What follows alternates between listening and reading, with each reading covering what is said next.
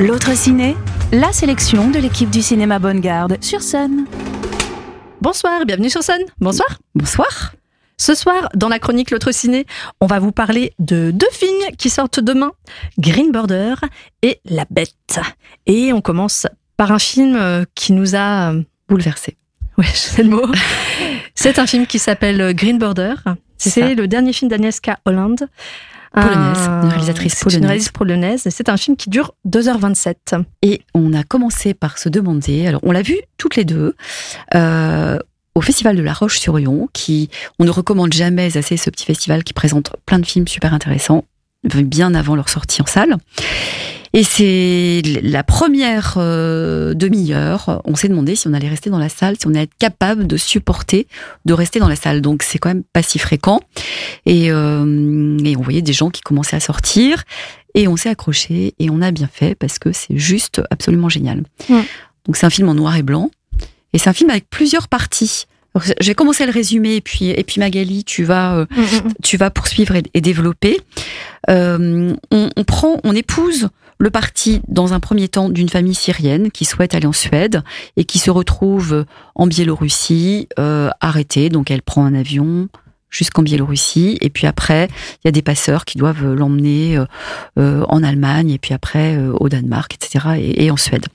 Sauf que ça va pas du tout se passer comme ça. Le passeur euh, est, un sinistre individu et puis euh, les lâche juste à côté de, la frontière euh, polonaise. Et là le, le, drame commence parce qu'ils se retrouvent dans un no man's land no man's land pardon où euh, ils sont balancés entre les Biélorusses. Mais vraiment enfin c'est pas du sens figuré c'est du sens propre Ils sont vraiment Balancés. balancés. comme des objets Ouais. voilà le long de au- au-dessus de, des barbelés euh, en Pologne les Polonais n'en veulent pas ils les rebalancent en, en Biélorussie et ça euh, ça dure une demi-heure trois quarts d'heure donc là c'est juste insupportable parce qu'ils perdent complètement leur leur humanité enfin euh, ils ont soif ils ont faim ils ont plus de portable ils peuvent joindre personne il y a des enfants D'autant, c'est d'autant plus dingue que dès, le les premiers plans du film, on comprend qu'ils veulent juste traverser ce pays, ils veulent rejoindre leur famille en c'est Suède. ça. C'est ça complètement C'est, euh, c'était censé être une formalité cette Voilà. affaire. Et il y a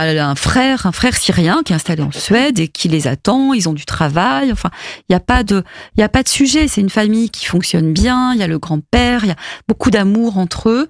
Ils sont accompagnés par une femme qui est afghane, qui est extraordinaire aussi. Qu'ils rencontrent par hasard. J'ai Voilà. adoré la relation euh, Ah, avec elle- cette voilà, femme. elle est, elle est vraiment merveilleuse.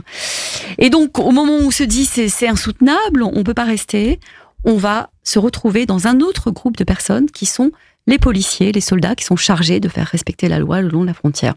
Voilà. Là, c'est un- autre angle de vision, de, de vue hein, de, de- du problème. Euh, encore pendant une demi-heure. Et puis après, on va être parmi les activistes qui vont aider ces migrants, euh, ces exilés euh, à, à s'en sortir. Donc à chaque fois, on va revenir hein, avec euh, avec les migrants. Donc elle, euh, il y, il y a beaucoup de scènes, beaucoup de coupures qui nous permettent aussi de souffler, de reprendre nos esprits, parce qu'on est vraiment complètement immergé euh, aux côtés de tous ces groupes Mmh, de- personnes. Je trouve que ce qui marche bien, c'est qu'il y a un fil rouge entre ces trois, ces trois parties. C'est un personnage qui découvre Ouais. en fait ce qui se passe par hasard. Ouais. Elle habite par elle est psychologue. Voilà, elle est C'est psychologue. super intéressant d'ailleurs, parce qu'on est après le confinement et elle fait Ouais. ses consultations à distance, en visio. Et c'est euh, c'est un personnage euh, qui découvre, qui est complètement neutre au début. Elle se balade avec son chien et Ouais. là, elle, elle, elle fait une rencontre impromptue et voilà, ça la, ça la confronte à toute Ouais. cette histoire. Et j'ai trouvé ça fou parce qu'en fait, ça, ça vraiment, ça permet de lier toutes les histoires entre elles. Et euh, tu, parlais, tu parlais de réalisme, et c'est d'autant plus réaliste qu'Agnieszka Holland, elle a travaillé avec deux scénaristes qui sont allés rencontrer beaucoup de personnes, et absolument tout ce qui se trouve dans ce film, ce sont des histoires qu'ils ont entendues. Donc, bon, là, moi j'ai presque envie d'en pleurer, parce qu'en fait, c'est- il y a des scènes très émouvantes. Euh, donc, se dire que tout ça s'est réellement passé, c'est absolument dingue. Il y a surtout une scène hein, avec un enfant, enfin qui est, qui est relativement insoutenable. Donc je pense que c'est cette scène à laquelle tu fais tu fais allusion, mais on va quand même vers de l'espoir. Enfin, la fin du film, elle réalise, elle, elle réussit cette prouesse.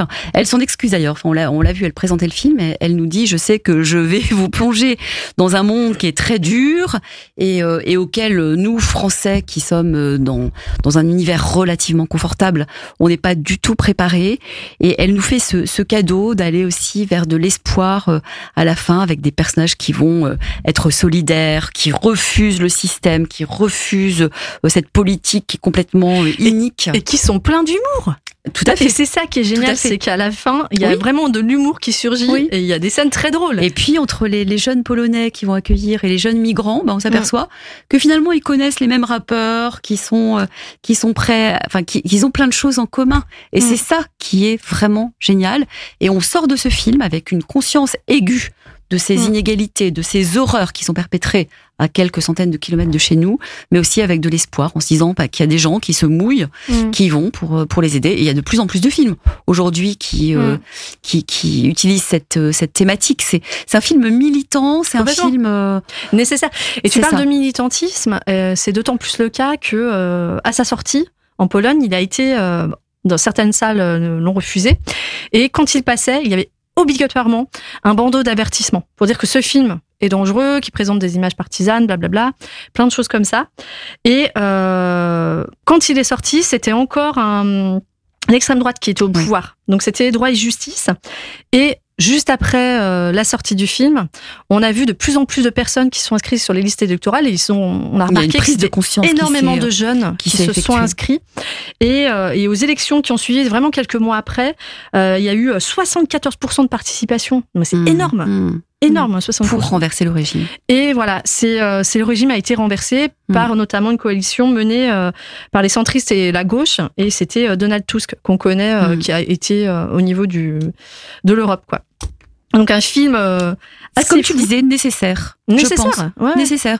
Et puis qui nous informe. Enfin, et on peut pas garder les yeux fermés, effectivement, sur ce qui se, sur ce qui se passe, euh, sur ce qui se passe à côté. Et avec une intention artistique. Il a mm. vraiment un regard. Enfin, c'est mm. euh, un grand, grand film. Bah, D'ailleurs, il a été récompensé à Venise en 2023. Hein. Il a reçu euh, le prix spécial du jury. Et c'est lui qui a gagné le prix du public à La Roche-sur-Yon. Hein, tu parlais de La Roche-sur-Yon. Quand on est sorti de la salle, bon, avec nos petites larmes qui, qui coulaient sur nos joues, on a toutes mis 5 sur 5. Et en fait, on s'est aperçu que absolument la totalité, bah la totalité, jamais je n'avais vu ça. Et ça fait plusieurs années que je vais au Festival de la Roche jamais je n'avais vu que des 5 sur 5. Et voilà. Donc, c'est pour vous dire que ce film, euh, il est tellement fort. Il faut aller le voir. Euh, il faut aller voir obligatoirement. Green Border. Un film nécessaire à découvrir, oui. Et Magali, tu vas nous parler d'un autre film que tu as toujours vu à La Roche-sur-Yon, ce merveilleux festival dont on ne parle pas assez. Décidément, heureusement qu'on y va.